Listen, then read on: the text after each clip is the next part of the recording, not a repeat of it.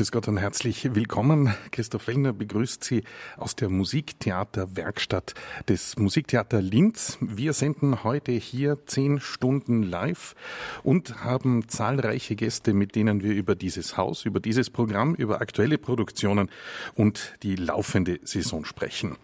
Und wie könnten wir so einen Thementag aus dem Musiktheater Linz würdiger eröffnen als mit dem Intendanten Hermann Schneider hat mir gegenüber Platz genommen. Herzlich willkommen. Danke, dass Sie sich so früh schon Zeit genommen haben. Guten Morgen, liebe Hörerinnen und Hörer. Guten Morgen auch an Sie. Vielleicht eine kurze Einschätzung des Musiktheaters Linz für jetzt das Publikum außerhalb von Linz. Wir senden in Wien, in Graz und über DRB Plus in ganz Österreich. Aber vielleicht ein bisschen eine Einordnung, eine Einschätzung. Was macht denn das Musiktheater Linz so besonders? Nun, das Musiktheater Linz macht besonders, dass es erstmal als Gebäude heuer zehn Jahre alt ist. Es ist damit, wie es vorhin in der Anmoderation schon hieß, eines der modernsten Opernhäuser Europas. Die Moderne bezieht sich aber nicht alleine auf den äh, Gebäudestatus, dass das eben 2013 eröffnet wurde und über eine entsprechende Veranstaltungs-, Bühnen-, Beleuchtungs- und Tontechnik verfügt, sondern dass wir in der Tat auch die Moderne als einen programmatischen Schwerpunkt haben. Und was uns auszeichnet, ist eine programmatische Vielfalt und ein Alleinstellungsmerkmal, was wenige oder kaum ein Haus hat, behaupte ich mal keck, in Europa. Wir haben eine eigene Musical-Sparte und das ist etwas, was es in der Form an einem subventionierten Theater so nicht gibt und äh, das macht uns stolz und das gibt uns auch tatsächlich etwas Besonderes. Sie haben in jeder Saison eine schier unglaubliche Anzahl an Premieren inklusive Uraufführungen und äh, österreichischen Erstaufführungen. Wie kann sich so etwas so ausgehen? Das kann sich genau durch diesen Mix ausgehen. Also das ist, äh, wie, wie man es äh, sozusagen haushaltstechnisch sagen würde, eine Mischkalkulation. Wir haben natürlich das Populäre, das Bekannte.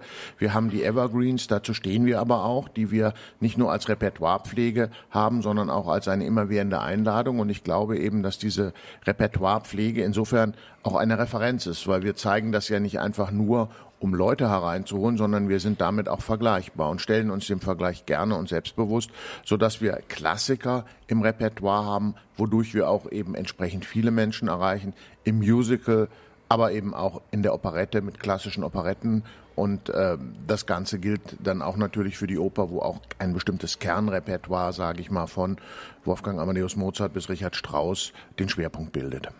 Aber auch bei der Oper trauen Sie sich über manches Werk drüber, das nicht so oft heutzutage zumindest auf dem Spielplan steht. Heuer in der heurigen Saison ist es La Juive, oder?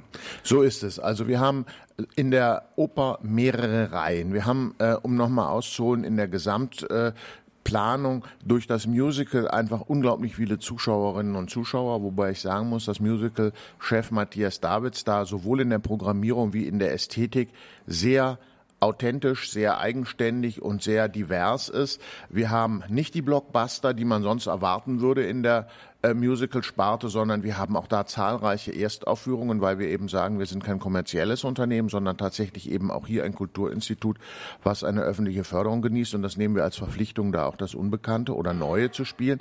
Aber weil wir eben so breit aufgestellt sind, wir hatten in der abgelaufenen Spielzeit über 300.000 Zuschauer, wollen und können wir uns eben auch tatsächlich das Neue, das Unbekannte leisten. Das ist einerseits, Sie haben es erwähnt, die eher entlegene Oper, vor allem des 19. Jahrhunderts im Großen Haus. Wir haben dort auch unter anderem Le Prophet von Meyerbeer gemacht. Wir haben dort Damnation de Faust, das ist noch vergleichsweise bekannt im französischen Repertoire von Berlioz gemacht.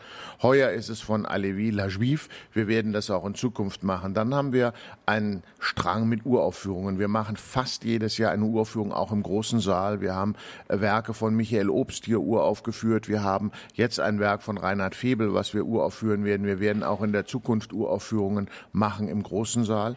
Und daneben eben in der Blackbox auch nochmal Kammeropern, frühe alte Musik, etwa von Cavalli haben wir gemacht, aber eben auch bis in die, in die Gegenwart. Äh, und insofern ist das eine sehr äh, breite Aufstellung, was das angeht, aber Mozart haben wir fast alles gemacht in den letzten Jahren. Ähm, wir machen Strauss, wir haben Wagner im Repertoire, wir haben mit Lyon zusammen den Tristan rekonstruiert, diese berühmte Heiner Müller-Inszenierung aus Bayreuth. Wir haben einen sehr, wie ich fand, sehr spannenden und klugen Parsifal hier hier auf dem Plan gehabt. Wir hatten äh, heuer beziehungsweise in der letzten Spielzeit im Frühjahr von Paul Georg Dietrich eine wirklich spektakuläre Meistersinger-Inszenierung anlässlich des Jubiläums. Wagner wird fortgesetzt, Strauß wird fortgesetzt und die Romantik, Stichwort Freischütz, was jetzt als Eröffnung ansteht. Das ist natürlich ein Kernrepertoire auch des Bruckner Orchesters und von Markus Poschner.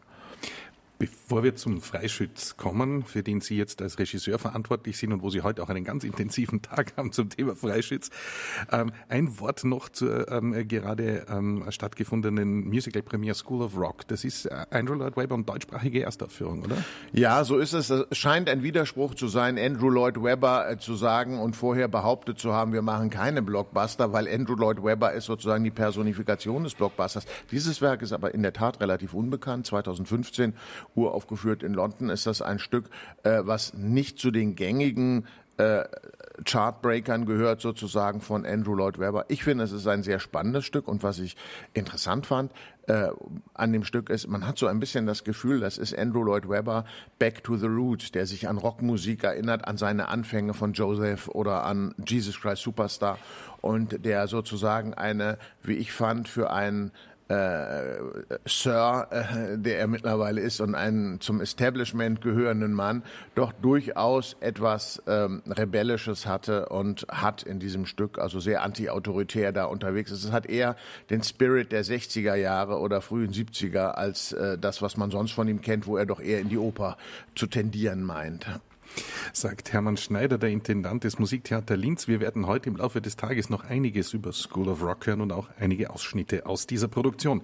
Jetzt kommen wir zum Thema Freischütz. Ich habe schon angedeutet, Sie haben heute sehr viel mit dem Freischütz zu tun. Sie haben auch die letzten Wochen und Monate schon viel dazu, damit zu tun gehabt. Es gibt heute ein Pressegespräch. Es ist Orchesterhauptprobe. Wir werden uns bemühen, live bei dieser Orchesterhauptprobe mit einzusteigen und Ihnen erste Eindrücke zu geben. Und dann gibt es auch noch technische Probe und Lichtprobe. Sie inszenieren den Freischütz. Das ist jetzt auf der einen Seite, glaube ich, äh, immer eine schöne Herausforderung, weil es eine so bekannte Oper ist, aber glaube ich auch immer relativ schwierig, hier nicht so schnell in Klischees zu verfallen. Wie gehen Sie an den Freischütz heran? Ja, das ist richtig. Ich finde es sehr interessant. Äh, ich persönlich habe seit meiner Kindheit oder frühen Jugend zum Freischutz eine ganz große Liebe gehabt. Und alles, was mich an diesem Werk fasziniert hat, hat mich eigentlich dann zur Oper getrieben, nämlich das Fantastische, das Übernatürliche, äh, besondere Bühneneffekte, all das, was man sich eher im Kopfkino sozusagen äh, vormachte. Und, und immer schon, wenn ich mit Regiekollegen sprach oder auch mit Intendantenkollegen, bekam ich in der Regel ein etwas mokantes Lächeln oder ein mitleidiges Schulterklopfen, dass ich diese Oper Oper mache, weil die meisten Leute stellen sich doch darunter den Jägerchor in Loden und Halali vor. Äh, den soll es auch geben, den wird es auch geben. Aber ich glaube, das ist ja sozusagen nur ein, ein Kolorit und eine Atmosphäre oder eine eher Soziologie des Personals, die damit gezeigt werden soll. Eigentlich geht es um ganz große seelische Abgründe in diesem Stück. Und wenn man sich überlegt, dass diese Oper wenige Jahre nach dem Fidelio entstanden ist, ähm, muss man schon sagen, ist das ein Quantensprung, sowohl in der Komposition als auch ähm, in der Themenfindung äh, für die Musiktheaterbühne, dass das ohne es zu sehr jetzt psychologisieren zu wollen, dass die Ängste, das Unbewusste, das Unterbewusste plötzlich sichtbar werden auf der Bühne und Thema werden. Alle Verdrängungen und alle Mythen sozusagen, sowohl kulturgeschichtlich als auch psychologisch werden hier auf die Bühne gebracht. Und das finde ich unglaublich spannend und faszinierend. Und äh, auf der anderen Seite sehe ich es eben, und so viel Kindheit oder Jugend habe ich mir dann bewahrt, tatsächlich auch als eine unglaublich gute Gruselgeschichte, wo äh, Stephen King um die Ecke guckt. Ist das Ihr erster, habe ich das jetzt richtig verstanden, der erste Freischütz? Es ist der erste Freischutz, ja. Vorher habe ich mich nicht rangetraut. ähm, haben Sie auch in äh, Text, Textbuch eingegriffen oder ist alles? So ist es. Ja. So ist es. Also es ist äh, bis auf zwei äh, kleine musikalische Striche ein ein Walzer äh, im, im ersten Akt, ein kleiner Walzer, den es gibt zwischen dem äh, äh, zweiten Chor und dem äh, der großen Arie des Max und äh, dem sogenannten Entreakt äh, am Beginn des dritten Aufzugs, also sozusagen eine Art äh, Pausenmusik respektive eine Art Ouvertüre vor dem dritten Akt. Diese beiden Nummern sind gestrichen, aber es gibt äh, eine neue Dialogfassung. Ähm, dabei habe ich einerseits zurückgegriffen auf die literarische Vorlage von ähm, Graun und Apel, das sogenannte Gespensterbuch von 1794, aber ich habe auch andere Texte hereingenommen. Warum habe ich das getan? Ähm, ich habe versucht, äh, dem Stück eine Perspektive zu geben, die mich sehr interessiert, äh, nämlich die Frage, warum ist ein Mensch böse? Warum handelt jemand böse? Denn die Figuren auf der Bühne, warum versagt Max? Warum kann der auf einmal nicht mehr schießen? Das wird, ist ja völlig unbeantwortet. Seine Krise, kann man das sehr psychologisieren. Er hat Angst, der Leistungsdruck oder was man da alles auch mit heutigen Befindlichkeiten assoziieren mag. Genauso aber wissen wir nicht, warum ist Kaspar böse? Warum ist Kaspar abgeglitten? Konflikten. Und diesen Fragen habe ich versucht nachzuspüren und habe das zum Anlass genommen, die Nebenrolle in Anführungszeichen, den Samiel, den schwarzen Jäger ins Zentrum zu rücken und habe das mit einem veritablen Schauspieler als Gast besetzt und habe dieser Figur einen sehr, sehr großen Raum gegeben, der dann so als äh, Matchmaker oder Spiritus Rector äh, in dem Ganzen ähm, agiert, interagiert und inszeniert sozusagen. Und dadurch gibt es eine Menge Text äh, und Futter für den Samuel, der sonst eher so ein Stichwortgeber ist. Und das wird dann oft so als äh, ja, wie soll ich sagen, alten Teil des abgesungenen Bass-Buffo noch gesprochen äh, und nicht mit einem Schauspieler gemacht an den Häusern. Und das finde ich falsch. Äh, und äh, insofern gibt es da anderes Material, da gibt es Texte, eine ganze Reihe Texte von mir. Ich arbeite ja auch als Librettist. Es gibt aber auch Texte zum Beispiel von Charles Baudelaire und anderen, die da Eingang gefunden haben.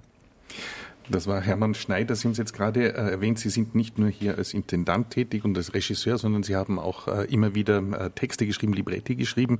Ähm, äh, wie kommt man da dazu?